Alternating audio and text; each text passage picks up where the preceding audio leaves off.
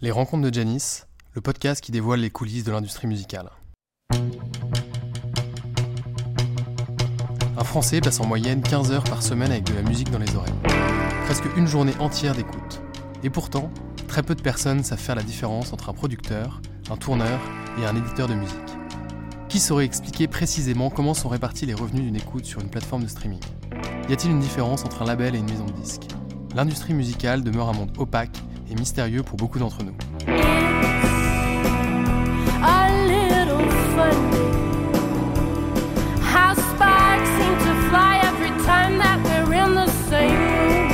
C'est pour ça que j'ai décidé de partir à la rencontre de ceux qui font vivre la musique, pour faire découvrir cet univers et comprendre les rouages de l'économie de l'industrie musicale. Je suis Antoine de Crème et depuis tout petit je suis passionné de musique, de spectacle et de live. J'ai monté plusieurs projets autour de la musique. Je travaille donc au quotidien avec des artistes. Dans ce podcast, on va rencontrer des créateurs qui produisent la musique, des professionnels qui la font vivre et des entrepreneurs qui participent à sa transformation.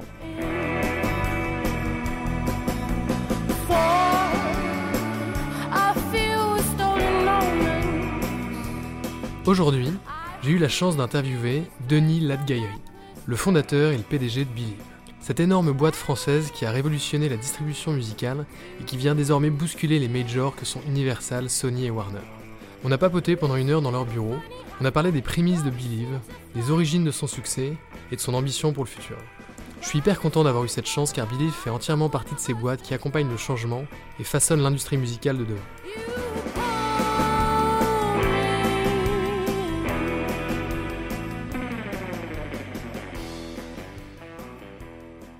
Bonjour Denis. Bonjour Antoine. Merci de m'accueillir dans les bureaux de Believe, je suis ravi d'être là. Bah, merci à toi de venir nous rendre visite. Je suis très honoré, ça fait longtemps que j'ai envie d'en savoir un peu plus sur Believe parce que c'est une, société, un modèle qui m'intéresse beaucoup. Euh, pour commencer, je vais te proposer de te présenter s'il te plaît. Donc, euh, bah, écoute, moi je suis Denis de Gaillerie, j'ai fondé Believe en, 2000, euh, en 2005 et puis j'ai une femme et deux enfants. Excellent. Est-ce que tu peux m'expliquer du coup ce que fait Believe? Et comment ce modèle a réussi à s'intégrer euh, dans la chaîne complexe de l'industrie musicale? Notre métier, le métier de Believe, la manière dont on le décrit, c'est vraiment de développer des artistes à toutes les étapes de leur carrière. Donc, on a sur les dix dernières années, le, marché de la musique a changé radicalement. C'était un, c'était un marché qui était réservé à quelques artistes, à quelques centaines d'artistes qui étaient des top artistes il y a, il y a 20 ans. Aujourd'hui, l'intégralité des musiciens, y compris les musiciens amateurs, ont accès au, marché. Donc nous, on a construit avec Believe un modèle qui nous permet d'offrir une solution aux artistes à chaque étape de leur carrière. Que tu sois artiste amateur et que tu commences, on va pouvoir t'accompagner avec une solution comme TuneCore. Que tu sois déjà un peu développé, on va offrir des solutions de distribution intermédiaire. Et pour des top artistes, on va offrir l'ensemble de la solution qui va pouvoir aller des partenariats avec les marques jusqu'à l'organisation de concerts, y, y compris euh, la production et la distribution de musique. Donc vous avez trois services en fait. On a trois services, exactement. Euh, puisque si tu veux, quand t'es, euh, en fait, la manière de penser à l'industrie de la musique en général, c'est que euh, plus tu es en début de développement, quand tu es, un musicien pas très professionnalisé et quand tu es un musicien qui est au top, en fait, plus tu montes dans ta carrière, plus tu as besoin de services, essentiellement. Plus tu as besoin d'être accompagné, parce que plus, plus c'est compliqué. Euh, et donc, si tu veux, et, cet accompagnement-là, dans le monde dans lequel on vit aujourd'hui, c'est un mélange de, technologie et d'humain. Et, euh, euh, et, donc, en fait, de manière très, très schématique, plus tu deviens un top artiste, plus tu plus as besoin d'accompagnement complexe et humain où la technologie peut pas résoudre euh, l'ensemble des sujets. Et euh, en revanche, quand tu es un artiste en développement, c'est beaucoup plus difficile d'avoir un accompagnement humain très très approfondi naturellement parce que cher commences, ça coûte beaucoup plus cher. Et donc du coup tu, on va essayer d'aller fournir des, des, solutions qui soient le plus technologiques possible. Et puis on va avoir de l'accompagnement humain qui va en fait s'intensifier au fur et à mesure du développement de l'artiste. C'est vraiment la manière d'y réfléchir. D'accord donc ça, c'est une core, la, base technologique euh, qui permet de distribuer de la musique. On va revenir un peu sur la distribution, parce que je suis pas sûr que tout le monde maîtrise bien cet aspect de l'industrie. Euh, TuneCore permet à n'importe quel artiste de distribuer sa musique sur les plateformes digitales. Exactement. Alors, si tu veux, tu as, as aujourd'hui, en fait, tu as, deux phénomènes qui se sont passés. Le premier phénomène sur les 10-15 dernières années, c'est qu'avec tous les logiciels de création de musique, FL Studio, Ableton, euh, euh, en, fait, on a de plus en plus de gens qui créent de la musique.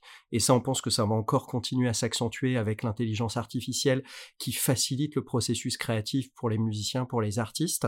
Donc, il y a de plus en plus de créations. Euh, et ces créations, il faut la, la première étape pour, pour un artiste pour commencer à se développer, c'est de les rendre disponibles là où tu as les audiences, là où les gens vont les, vont, les écouter. Donc, TuneCore, c'est un service sur lequel on permet, c'est un abonnement qui coûte 50 euros par an. Enfin, il y a plusieurs euh, offres de service, mais l'offre de service moyenne est à 50 euros par an, dans lequel n'importe quel artiste peut distribuer, tout artiste débutant peut distribuer sa musique sur l'ensemble des services. Donc, euh, il va venir, il va s'enregistrer. Tu peux aller, toi, demain, sur le site de tunecore.fr euh, en France et dans les autres pays. tu vas nous envoyer ta musique, tu vas renseigner le titre, ton nom d'artiste, tu vas nous donner une image, la pochette de, de, l'album. Et puis, 24-48 heures après, elle sera présente, on va envoyer ta musique, elle sera présente aussi bien sur YouTube que sur Spotify, que sur les librairies de TikTok ou sur Amazon Music ou Deezer. et puis, dans ce modèle-là, on va, on reçoit l'intégralité chaque jour, on reçoit en fait toutes les données des streams qui a streamé ou quand comment, et puis à la fin du mois on est payé pour l'ensemble des exploitations et on va reverser 100% de, des exploitations, des, revenus liés aux exploitations aux artistes qui utilisent le service. Donc là le business model de TuneCore c'est uniquement l'abonnement euh, annuel euh, et après les royalties reviennent directement aux artistes. Exactement, les royalties reviennent directement aux artistes et, et c'est un abonnement, c'est exactement ça. Et j'imagine que plus tu avances dans les services au-delà de TuneCore, là vous avez un modèle plus de distributeur où vous prenez une, com sur euh, les, royalties de l'artiste. C'est un, c'est un modèle exactement. C'est un modèle de partage de revenus et, la manière d'y, penser qui est un peu contre-intuitif, c'est qu'en fait, euh, plus tu te développes en tant qu'artiste, plus tu as besoin de services. Donc en fait, plus ton partage de revenus euh, évolue vers un partage soit sur des top artistes. Notre modèle euh, typique, c'est des modèles de partage à 50-50. Euh, parce que, en fait, en revanche, sur un top artiste, on va prendre à notre charge une très grosse partie de l'investissement, marketing, promotion, mobiliser les, les, équipes. Donc, tu as un partage qui est, qui est un peu différent de ce que tu as chez, chez un artiste comme TuneCore. Ok. alors, c'est marrant, ça me fait un peu penser au nous, notre modèle avec Live Tonight, qui est une plateforme de, booking où on, automatise toutes les problématiques liées au live, donc ça va être euh, la production, euh, la communication avec euh, les organisateurs, l'administratif, donc les contrats, etc. et aussi le commercial, trouver des dates. nous, on est parti sur l'idée de faire du volume avec les musiciens professionnels, mais qui sont en bas de l'échelle, avec potentiellement l'ambition de développer des stars à terme, de les dénicher les, et de les propulser. Est-ce que c'est la stratégie de Believe aussi, c'est de commencer par la, on va dire la masse et de euh, réussir à, sélectionner, je sais pas, le pourcent ou les 2% qui vont finir par euh, faire Bercy, faire euh, l'Olympia et devenir des stars finalement? Ouais, bah, notre, modèle, c'est vraiment, tu vois, c'est d'abord d'être construit avec des offres pour chacun des, segments, tu vois, les trois tiers dont on parlait, qui soient le plus adaptés possible. Mmh. Euh, parce que, si tu veux, la plupart, en fait, quand tu regardes l'industrie de la musique, la plupart des artistes restent dans, euh, quand la plupart des artistes amateurs vont rester euh, amateurs ou plus ou moins sérieux et tu vas en avoir qu'un tout petit nombre qui va passer au niveau supérieur et qui va, qui va passer au top. Donc en fait, on a vraiment essayé de construire des services qui soient les plus adaptés à chacun des, euh, des étages et, et, évidemment, ce qui se passe, c'est que on regarde quels sont les artistes qui sont signés sur TuneCore, qui commencent à se développer un peu plus, et puis les artistes qui sont déjà un, peu développés, on se pose la question de savoir quels sont ceux, qu'on peut accompagner jusqu'au top. Et, on le fait, si tu veux, sur l'ensemble des services de streaming, on reçoit toutes les données d'exploitation tous les jours. Donc en fait, on sait quel artiste a été streamé, quelles sont ses audiences, hommes-femmes, dans quelle géographie, avec quelle rapidité les audiences se développent. Donc en fait, on utilise tous ces indicateurs-là ensuite pour pouvoir euh, décrocher notre téléphone. Quand on a un artiste de TuneCore, dont on pense qu'il a le potentiel d'aller plus loin, de rentrer dans le top 500, de rentrer dans le top 10, on va décrocher notre téléphone et l'appeler et lui dire, bah voilà, à ce stade-là, euh, on pense de ton développement, on pense que ce serait bien que tu passes d'une solution automatisée à euh, une solution dans laquelle on va te conseiller avec quel directeur artistique travailler pour créer tes clips, on va t'aider à construire ta stratégie de sortie sur ton prochain EP, sur ton prochain album pour faire tout le développement. Donc euh, ouais, le, marché est fluide et évidemment un des objectifs pour nous, c'est de pouvoir euh, être capable d'accompagner les artistes le plus longtemps possible et, aux différentes étapes en fait. Ouais, ça c'est toute la difficulté, c'est réussir à les, réussir à les garder et qu'ils soient pas qu'ils n'aient pas les illusions d'aller chez une maison de disques. Euh, enfin, on, reviendra après sur ce que ce que c'est qu'une maison de disques et j'ai un peu l'impression que que Believe en est devenu une. Euh, je voudrais revenir sur la, genèse de, de. Est-ce que la, vision que tu viens de me présenter, c'était déjà la vision from day one quoi?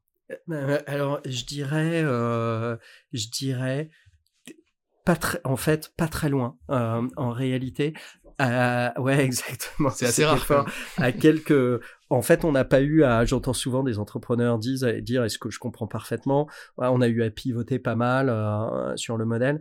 Je dirais, euh, nous, on n'a pas eu, on n'a pas eu à pivoter. C'est-à-dire que, euh, tu vois, moi, j'avais, moi, j'avais à, à l'époque quand quand j'ai créé Believe, je voulais, j'avais quatre idées très très simples en tête, qui étaient tu vois, j'ai créé Believe à un moment où je venais de passer euh, 4 ans et demi chez Vivendi euh, dans les business internet où j'avais vu énormément énormément de business. C'était en quelle année ça? Ça c'était la période 2000 2004 tu vois. Ah oui, la période, euh, c'était encore. Euh, c'était la période, euh, l'intersection Jean-Marie Messier, la, enfin la grande période Jean-Marie Messier avec les acquisitions d'Universal, de, de, de l'ensemble des business à l'époque, et puis la partie Jean-René Fourtou après avec la, la, la restructuration. Donc j'ai vécu le, j'ai vécu le pivot sur les sur les deux périodes, et j'en étais sorti en fait après avoir vu beaucoup de business avec quatre idées qui étaient euh, d'abord j'avais envie d'être entrepreneur et puis euh, ça m'avait donné j'avais croisé tellement d'entrepreneurs que euh, ça m'avait donné le, le, goût et je m'étais dit en fait si je dois créer un business je vais créer un business j'ai envie d'opérer dans un secteur dans lequel qui est digital du début jusqu'à la fin euh, dans lequel il n'y a pas de, euh, composante euh, physique, qui est vraiment digitale. Et c'est le cas de la musique, puisqu'en fait la musique est digitale, la, production de musique, elle est digitale de la production jusqu'à la distribution. et, les deux autres, les trois autres idées que j'avais à l'époque, c'était assez simple, qui n'était pas évident à l'époque, mais c'était de dire en fait, la musique va devenir digitale. Et à l'époque, tout le monde disait, les patrons de maisons de disques disaient non, non, mais pas du tout. Euh, le digital, c'est euh, l'avenir du digital, c'est les, ringtones, euh, les logos. Sur SFR, et, voilà, exactement. c'est illégal et à ce moment-là, Exactement. Pas de et il y aura un il y aura jamais un artiste qui va se développer d'internet. donc, moi, j'étais convaincu. J'avais acheté les premiers, les premiers iPods, les premiers lecteurs MP3 Arcos, etc. Donc, à, mon rêve, d'avoir un Arcos quand j'étais petit. Ouais, exactement. donc, ça devait être en 2003. 2002-2003. Et puis, euh, euh, et puis je trouvais que l'expérience était tellement bonne que j'avais pas de, j'avais assez peu de doutes sur euh, sur le fait qu'on allait on allait passer avoir une période de transformation de consommation de CD vers du digital. La deuxième idée que j'avais, c'était qui venait de quand j'étais chez Vivendi, une des activités que je pilotais, c'était mp3.com et sur et qui était vraiment la première expérience de musique à grosse échelle puisqu'on avait aux États-Unis quasiment 80 millions de visiteurs uniques par mois euh, à l'époque qui venaient écouter de la musique. Euh, c'était les débuts d'Internet, donc c'était le deuxième ou le troisième plus gros, le site qui avait le plus, de trafic aux États-Unis. Et, euh, et, en fait, ce que j'avais vu là-dessus, c'est qu'il y avait énormément de musiciens justement qui l'avaient utilisé musiciens non signés à l'époque qu'il avait utilisé pour mettre leur musique et qui se développaient. Euh, et donc je m'étais dit, en fait, bah, le digital te permet d'aller permet à des, artistes non connus parce que ça coûte beaucoup moins cher que de produire des CD, de se, de se rendre disponible et de se faire connaître. Donc j'avais assez la, conviction en fait de ce point de vue-là que la techno permettait de démocratiser, en fait le digital permettait de démocratiser l'accès au, marché. Là où à l'époque, tu veux le marché du monde de la musique, c'était des directeurs artistiques de maisons de disques qui recevaient 2000 euh, à 3000 maquettes sous forme de CD par an et en avais euh, 1995 qui finissaient à la poubelle, si tu veux. Mais c'était ça, c'était ça le marché. Et donc je m'étais dit tiens, ça permet de démocratiser et euh, et, l'autre idée euh, que j'avais à l'époque, c'était de dire, la dernière idée, c'était de dire, en fait, quand tu opères dans le monde digital, euh, tu as toute la donnée d'exploitation. Donc en fait, tu sais ce que les gens écoutent, ce qui te permet d'être beaucoup plus intelligent sur ta stratégie et tes investissements de marketing et de promotion. C'était, c'était vraiment ça.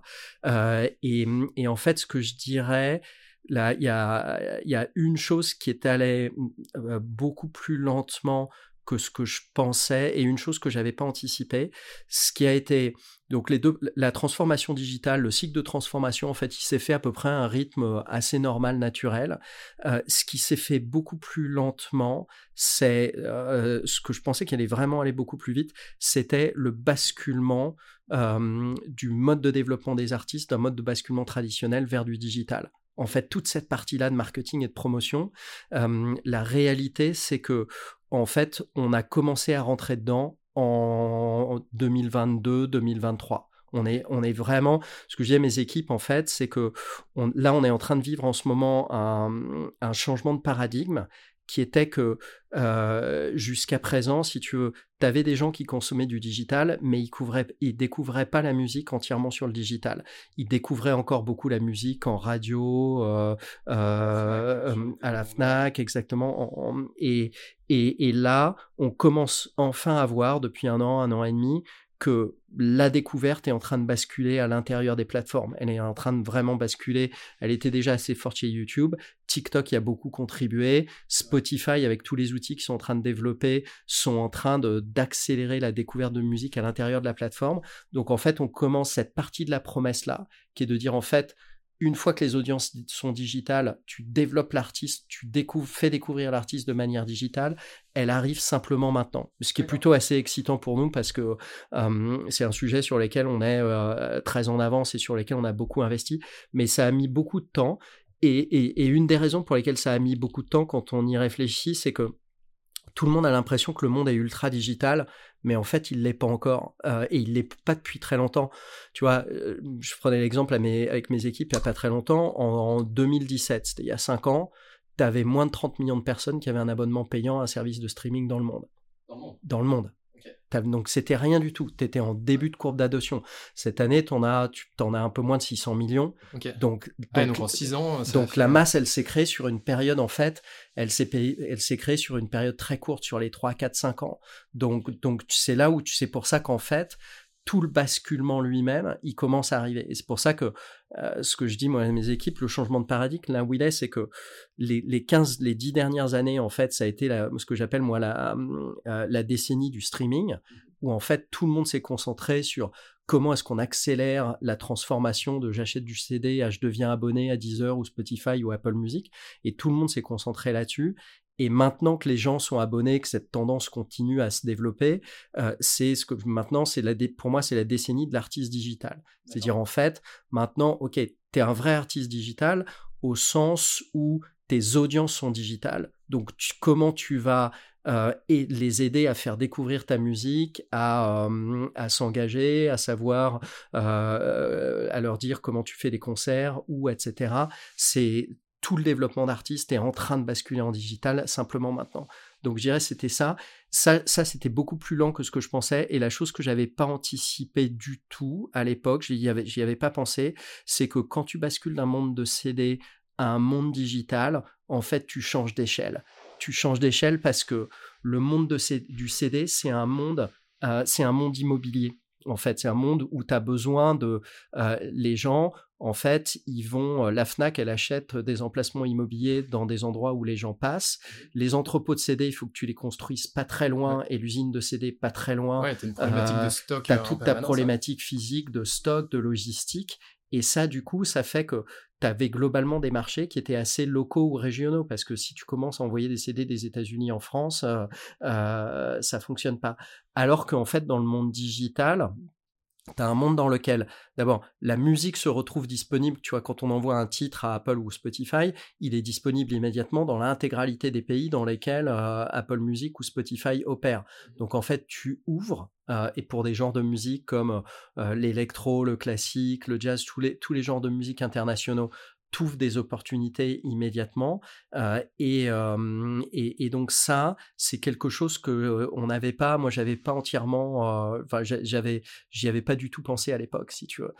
qui a un gros avantage quand tu es une boîte comme nous, c'est que ça te permet en fait de, de construire une plateforme techno unique que tu vas permettre à tes artistes d'utiliser, qu'ils soient chinois, japonais, français ou, ou d'un autre pays.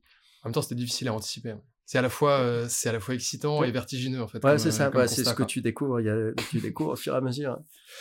Euh, il y a pas longtemps, j'ai interviewé Nicolas Duroy, qui est qui est directeur éditorial chez Spotify.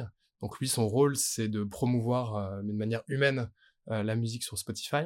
Est-ce que l'un des avantages et l'un des facteurs clés de succès de Believe, c'est justement euh, d'avoir créé des liens avec toutes ces plateformes et de mieux pitcher les titres pour un artiste que s'il était tout seul dans sa chambre à essayer d'envoyer, euh, je vais pas dire ses CD, mais euh, en tout cas envoyer ses liens à toutes les plateformes ou à tous les, potentiels promoteurs? Ouais, et c'est un, une super bonne, c'est une super bonne question et c'est exactement ce que tu disais. La réponse est oui, en fait, c'est un facteur clé de succès et c'est un facteur de différenciation ultra fort d'établir les partenariats les plus étroits avec les plateformes et de les établir à tous les niveaux. de les établir à la fois au niveau éditorial local, c'est-à-dire nos équipes ici qui vont parler aux différentes équipes de Spotify en France et ailleurs chaque semaine, chaque jour pour leur dire tiens j'ai ça qui va sortir la semaine prochaine, est-ce que tu peux le mettre dans une playlist, mais aussi au niveau technologique et produit. Pourquoi? Parce que si tu prends Spotify par exemple, tu as aujourd'hui 40% des streams de Spotify qui sont réalisés sur radio et autoplay qui est en fait, euh, bah, je veux écouter une radio euh, d'un artiste ou je veux écouter, euh, ou j'ai fini d'écouter quelque chose et puis Spotify m'envoie des suggestions automatiques. C'est 40% des streams. Et en fait, ces streams-là sont déclenchés par des algorithmes. Et donc, en fait, être capable de comprendre comment fonctionnent les algorithmes, comment tu peux les utiliser pour développer les artistes, c'est ultra important. Donc, tu vois, par exemple, nous, on est, on est la seule boîte au monde à être allé voir Spotify et avoir dit à Spotify, voilà, dans l'algorithme, dans les suggestions de l'algorithme, on veut que vous favorisiez des artistes de Believe. donc, comment est-ce qu'on peut construire un deal gagnant-gagnant qui vous permette de faire ça, qui, permettent, qui vous permettent à la fois d'amener la musique qui soit la plus qualifiée possible et la meilleure possible aux utilisateurs et de faire en sorte que nous, on puisse utiliser ce vecteur-là pour aller développer des artistes. Donc en fait, oui, ce sont ces partenariats-là, mais qui sont, je dirais, vraiment euh, multifacettes. Euh, avec les plateformes. Et, c'est là où, et c'est une des raisons pour lesquelles, en fait, je disais tout à l'heure, tu as, un changement de paradigme qui est que il y a encore deux ans, on aurait été incapable de négocier ça. On aurait été incapable de négocier ça parce que la seule chose qu'on aurait dit avec, pu négocier avec Spotify, c'était percevoir un peu plus ou un peu moins d'argent. Mais en fait, ils n'étaient pas encore en capacité de dire, tiens, j'ai construit des produits ou je vais construire des produits pour être capable de développer des artistes. Et aujourd'hui, en fait, j'ai fait trois heures de call la semaine dernière avec eux pour aller co-construire des produits de marketing pour nos artistes où on est vraiment, on co-construit la techno et les produits avec eux. C'est-à-dire, ils nous disent sur des produits comme Marquis, par exemple, qui est un produit qui permet de, quand tu écoutes de manière assez intensive euh, un artiste existant, pour être euh, notifié des nouvelles sorties d'albums, des nouvelles sorties de titres. Euh, tu as des dispositifs qui sont éditoriaux, puis tu en as d'autres qui sont promotionnels. Donc en fait, comment on utilise et on co-construit tous ces dispositifs avec eux pour que des plateformes comme Spotify deviennent des meilleurs partenaires de développement de l'artiste, c'est ultra fondamental. Et, et oui, c'est un avantage concurrentiel ultra clé parce que il te faut l'échelle, il te faut les équipes, il te faut les équipes produits techno pour être capable d'engager. Moi, j'y passe beaucoup de temps directement.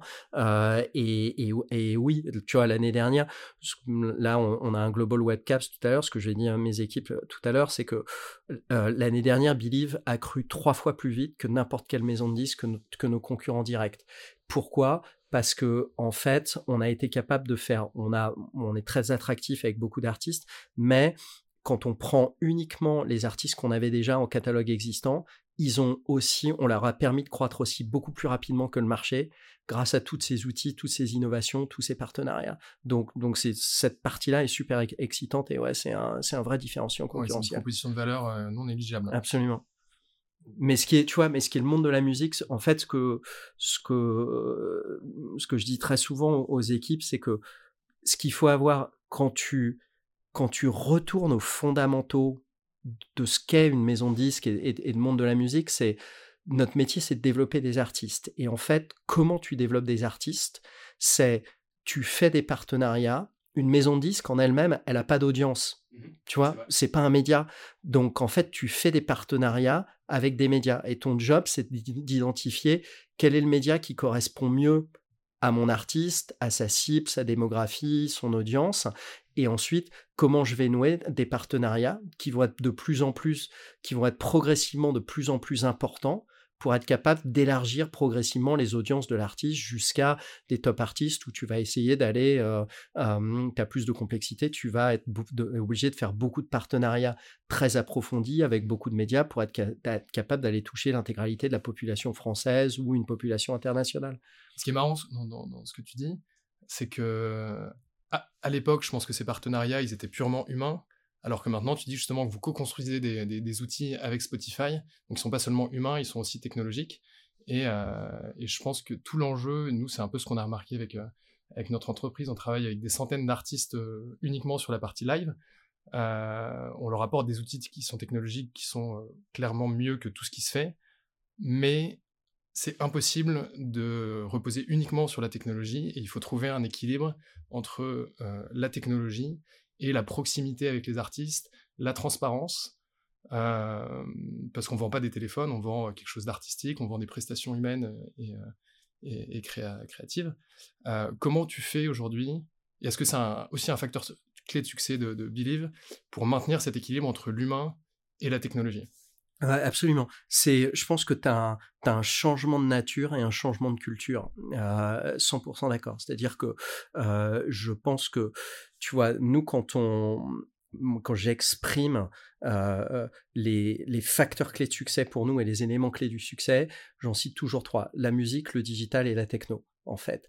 La musique, c'est nos expertises clés. La musique, c'est quoi? En fait, c'est la partie humaine, c'est-à-dire en fait la capacité à aller développer du relationnel avec des artistes. Les, les, artistes sont, euh, ce sont des créateurs avec lesquels euh, il faut qu'on ait euh, qui, qui, parlent leur propre langage, avec lesquels il faut qu'on ait des équipes qui soient capables de les comprendre, de les accompagner. Donc en fait, je dirais, ce métier-là qui existait avant, il existe toujours dans le monde digital. Tu toujours d'avoir, euh, as toujours besoin d'avoir développé ce relationnel, comprendre l'artiste, comprendre quel est son environnement créatif, comment est-ce qu'il veut, euh, pour l'aider à, l'accompagner en lui disant, bah voilà, les meilleures solutions, la meilleure trajectoire, ou comment est-ce qu'on va raconter ton histoire au, marché. Tu as, cette composante humaine. Tu y rajoutes une composante digitale qui est un peu celle dont on discutait euh, tout à l'heure, qui est en fait dans un monde digital et, l'exemple que qu'on prenait est bon, c'est-à-dire que si tu prends comment est-ce qu'on va développer un artiste sur Spotify, tu vas avoir deux composantes, c'est-à-dire tu vas avoir la composante humaine, c'est-à-dire en fait nos équipes vont appeler les équipes de Spotify en, leur disant on a cet artiste euh, qu'on veut, tu vois, on a fait, on est en train de développer Favé en ce moment, par exemple en France, on va, on veut, on veut développer Favé sur un artiste comme Favé, comment vous pouvez nous accompagner, sur quel type de dispositif, comment vous voulez le mettre en playlist, et puis en même temps, on a toute notre techno derrière qui va prendre les titres de Favé et qui va aller les pousser sur toutes les playlists euh, qui sont des playlists euh, non pas éditorialisées humainement, mais éditorialisées par, un, algorithme pour être capable de les pousser. Et en fait, tu as ces deux éléments-là euh, qui, vont, qui vont contribuer à développer l'artiste et tu es obligé d'avoir une brique technologique. Mais moi, ce que je dis toujours, c'est que la brique technologique, c'est pas une fin en soi. La brique technologie, c'est c'est un. Alors, je sais pas plus quel est le mot français, mais c'est un enabler. Tu vois, c'est un enabler, un, catalyseur, euh, de euh, euh, de ce que l'ensemble de tes équipes que, que, tu mets dans les mains de tes équipes pour être capable de mieux accompagner les, les artistes, pour être capable euh, d'avoir la donnée dont ils ont besoin, pour savoir comment le développer, quel type de partenariat faire. Donc, ouais, moi, je suis absolument convaincu que tu vois, étant une boîte un peu au mélange de la musique et de la tech, on a assez souvent des investisseurs et qui viennent qui te dire mais en fait je veux technologiser l'industrie de la musique. Mais non non, non l'industrie de la musique ça se ça se technologise pas, se technologise pas. Tu peux tu utilises la technologie pour la rendre meilleure, plus plus efficace ton développement d'artiste, mais euh, ça remplacera jamais le euh, l'interaction. Hyper intéressant. Euh, je me posais aussi des questions parce que du coup là vous avez, euh, j'imagine que vous développez des nouvelles briques au fur et à mesure. Ça a commencé par la distribution, ensuite euh, promotion, j'imagine aussi production que vous pouvez investir dans des artistes qui vous paraissent prometteurs.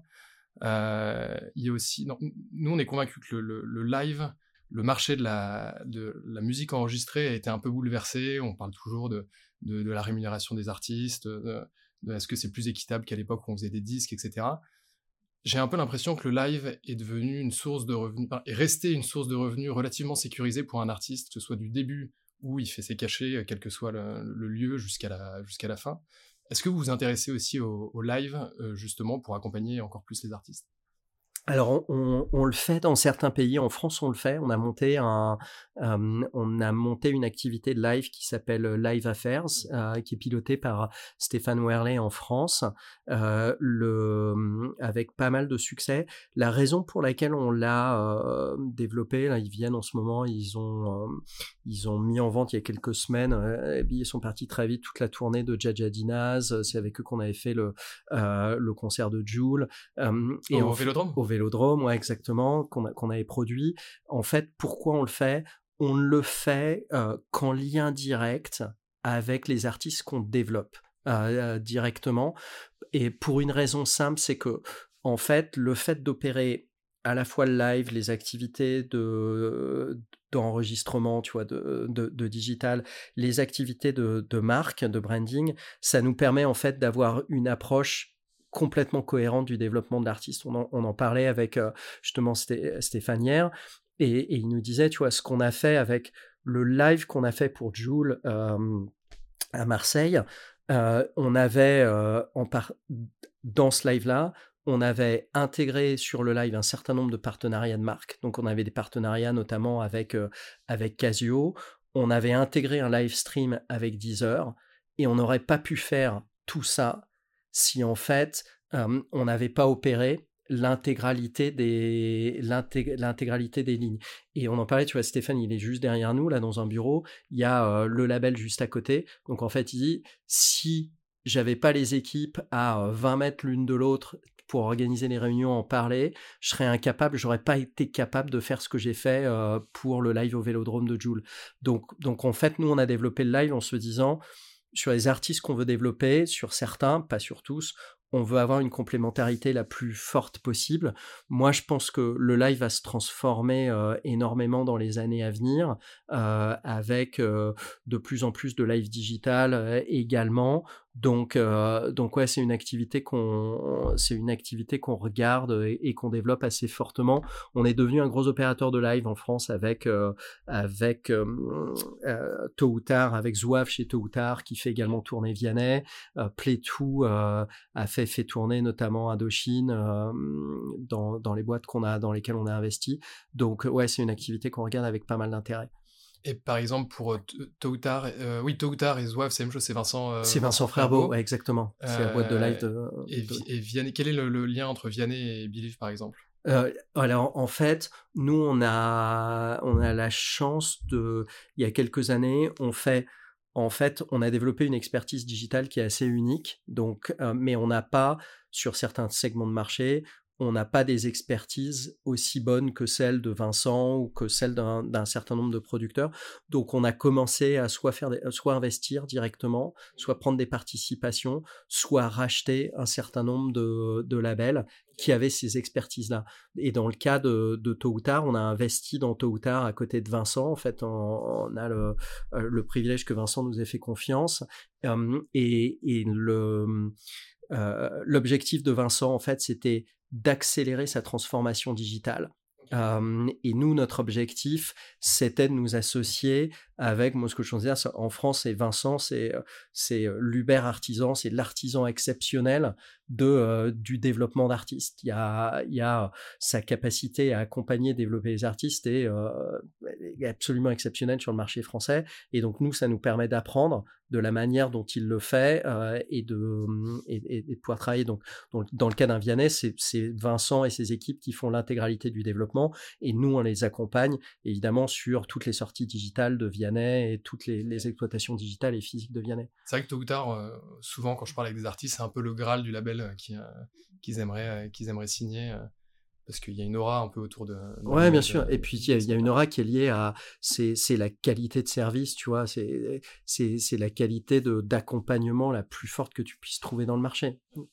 Euh, est-ce qu'aujourd'hui on peut considérer que Believe euh, est une maison de disques? Est-ce que c'est la quatrième major selon toi? C'est euh, c'est c'est une bonne c'est une bonne question. On a on n'utilise pas en fait quand on regarde, quand, quand, tu regardes les chiffres, la taille, aujourd'hui, en fait, on est effectivement en taille de, euh, on est à une taille qui est, qui est, suffisamment significative, qui nous donne euh, et qui est très très importante parce que, en fait, tu vois, ce que je décrivais tout à l'heure, l'avantage concurrentiel que je décrivais tout à l'heure, c'est-à-dire être capable de t'asseoir avec, euh, passer du temps avec euh, Lior Cohen qui était dans nos bureaux, tu vois, il y a 15 jours, avec, euh, enfin même pas la semaine dernière, avec Daniel Ek chez Spotify, etc. Tu es capable de le faire uniquement si tu es suffisamment gros parce que euh, il faut que tu sois un fournisseur suffisamment gros et ensuite pour être capable de d'articuler et de faire engager tes équipes aux différents niveaux dont elles ont besoin, soit dans les pays, soit soit de manière centrale. Donc en fait, je dirais être une, être une major de ce point de vue-là, euh, avoir de la puissance, c'est euh, euh, important et, et, ça nous aide. Je dirais, là où on n'est pas une major, c'est c'est là où on se différencie très fortement des trois acteurs existants, c'est de deux, j'ai deux, trois manières. La première, c'est que quand tu écoutes les majors, elles, elles n'ont pas du tout le positionnement qu'on a aujourd'hui qui consiste à dire l'industrie de la musique, elle commence par des artistes amateurs et elle va jusqu'à des artistes au top. Nous, notre vision, c'est de dire non, l'intégralité du marché est intéressante et un artiste qui commence à se développer, il fait partie de la même communauté créative que des top artistes. Et d'ailleurs, Jules, il y a 15 ans, il était complètement inconnu euh, et euh, euh, on a des artistes tous les jours qui sont inconnus aujourd'hui, qui sont sur TuneCore et qui deviendront des top artistes dans deux ans, trois ans, quatre ans, cinq ans. Donc, euh, euh, donc on vraiment travailler avec l'intégralité du marché et, notre objectif, dire le deuxième point de différenciation, c'est que comme on est né dans le digital et qu'on est un pur player digital, on a un ADN digital qui est complètement différent. Le niveau d'engagement que je décrivais tout à l'heure sur euh, la manière dont tu interagis sur Spotify ou YouTube, il est complètement unique. Tu n'as aucun des acteurs traditionnels qui soit au même niveau d'engagement, euh, de compréhension des algorithmes, de compréhension du mode de fonctionnement, qui soit en train de construire des technologies pour être capable de résoudre et, de l'optimiser. Donc, je dirais ce, euh, l'ADN, cet ADN-là est complètement différent. Euh, et, je dirais notre dernière, euh, notre dernier ADN, c'est un peu ce que tu décrivais au début. C'est-à-dire que pour moi, tu as un changement de culture, as un changement, toute la transformation digitale dans la musique comme ailleurs s'associe à un changement de culture où bah, tu veux plus une relation de contrôle, mais tu veux une relation de partenariat. Euh, tu as plus de transparence parce que tu es plus éduqué sur ton marché. Tu veux, tu vois, nous, la manière dont je le traduis, c'est les valeurs clés, en fait, globalement pour Believe, c'est expertise, respect, équité, transparence, qui sont en fait fondamentalement ce qu'on pense comme étant les valeurs clés de la fondation de la confiance. Parce que tu vois, quand on signe des artistes, on signe pas un contrat de travail avec Johnny Hallyday qui va euh, ou un contrat qui va être un contrat avec à 20 ans ou à 30 ans avec euh, des artistes tu, vois. exactement. Tu vois il y a pas très longtemps je parlais avec euh, le manager d'une top artiste internationale il me disait mais je suis lié à je suis lié avec ma maison de disques par huit albums et mon artiste elle sort un album tous les deux ans. Ouais ouais. Ah donc ça fait 16 ans de ta carrière euh, qui est lié à qui est euh, avec lesquels tu es lié avec une, euh, une maison de disques. Ma, réponse, je, bah, je lui ai dit bah, écoute, je comprends pourquoi elle fait de la mode plutôt que de la musique. à 8 albums, c'est beaucoup. Et, et, en fait, on n'a pas du tout ce type de relation. on a des relations qui sont, même si on a des droits de long terme avec des artistes, on a des relations qui sont vraiment partenariales. Donc en fait, si tu n'arrives pas à construire des relations de confiance avec, avec ton expertise, c'est-à-dire ta qualité de service, avec le respect parce que tu es capable de, t'asseoir avec eux et de comprendre ce dont ils ont envie, comment ils sont positionnés, ce qu'ils ont envie de faire, puisque les artistes évoluent aussi.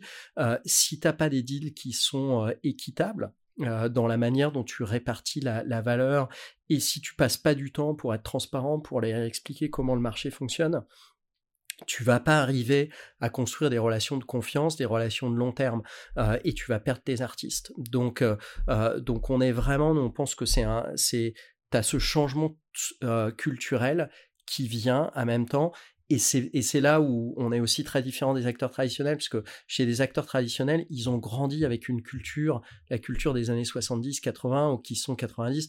Je contrôle les artistes, j'ai des contrats de long terme, donc ça me permet de m'exonérer de la transparence sur un certain nombre de sujets. Je suis pas nécessairement à la recherche de l'équité dans, mes relations.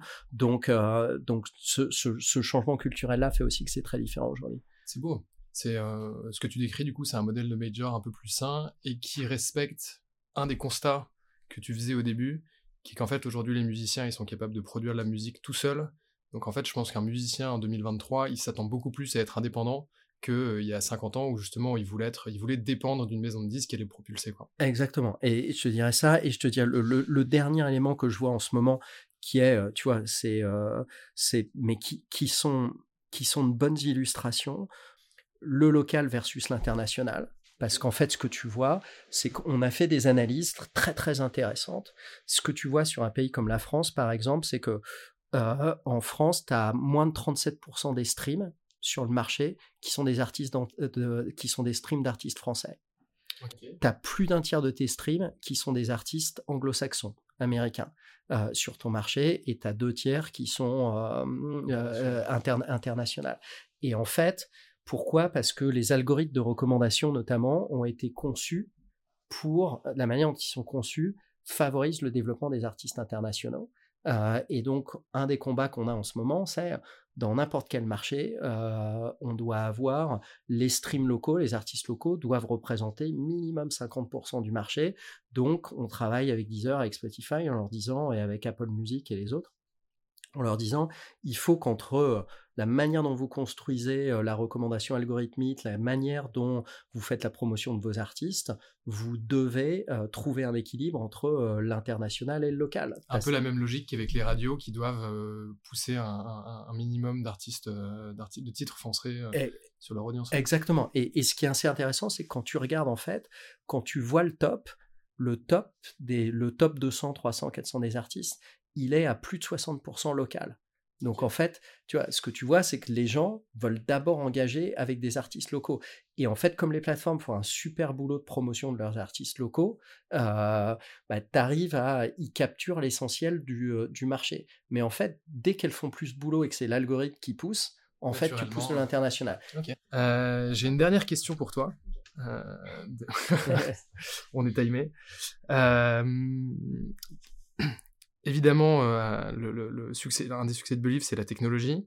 À ton avis, quelles sont euh, les grandes innovations qui vont faire que la musique va changer dans les dix prochaines années? Est-ce que c'est euh, l'IA Est-ce que c'est les NFT Est-ce que c'est ce qu'on appelait, je sais pas si on, utilise encore ce terme, mais la, big data pour pouvoir facilement analyser les données?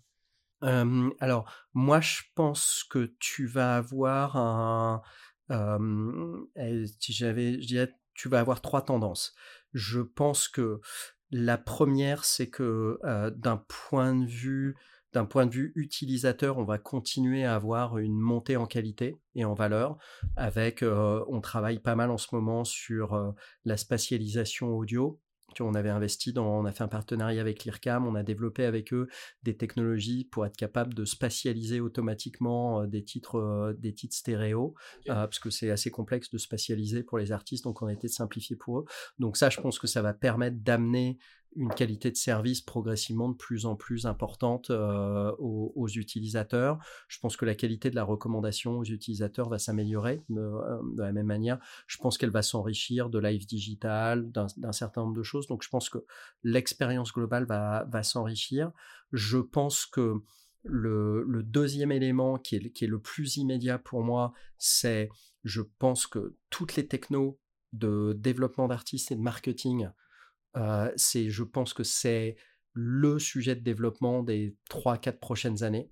C'est en fait, puisque la, musique, développer des artistes, ça reste un métier en fait. Donc c'est euh, et comment est-ce que aujourd'hui on utilise euh, toute la data, toutes les audiences pour être capable de, à côté de, la composante humaine, de mettre en place des packages de marketing et de promotion qui nous permettent de développer les artistes d'un niveau au niveau suivant et que ce soit des top artistes ou que ce soit des artistes de métal, de classique, euh, la, techno permet d'être beaucoup plus efficace pour, pour faire ça. Donc ça, je pense que pour moi, ça va être la thématique des 2, 3, 4, 5 prochaines années.